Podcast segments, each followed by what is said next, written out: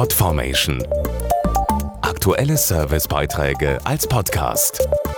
Regelmäßige Infos aus den Bereichen Service und Tipps.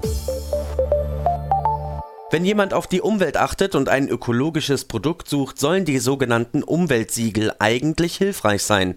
Doch im heutigen Labeldschungel sieht so mancher den Wald vor lauter Bäumen nicht, bildlich gesprochen. Die gute Nachricht, ob so ein Siegel wirklich vertrauenswürdig ist oder nicht, lässt sich relativ leicht erkennen, wenn man weiß, woran. Nicht alle Umweltsiegel halten, was sie versprechen.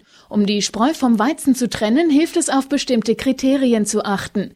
Dazu Klaus Winkels von der Gemeinschaft Emissionskontrollierte Verlegewerkstoffe, Klebstoffe und Bauprodukte, kurz GEV. Vertrauenswürdige Umweltsiegel müssen drei grundlegende Bedingungen erfüllen. Erstens, sie werden von unabhängigen Stellen vergeben. Zweitens, ihre Vergabe ist überprüfbar. Und drittens, sie unterliegen regelmäßigen Kontrollen.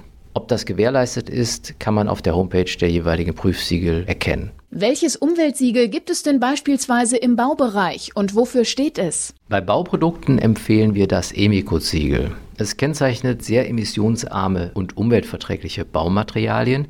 Das sind zum Beispiel lösemittelfreie Bauklebstoffe, Spachtelmassen und Grundierungen. Produkte, auf deren Verpackungen das Emicot-Siegel zu sehen ist, gewährleisten eine unbelastete Raumluft. Das ist gerade bei Häusern und Wohnungen ganz entscheidend, um sich wohlzufühlen. Das alles wird durch strenge Kontrollen unabhängiger Fachlabore sichergestellt. Alle Infos zum Thema auf emicode.com.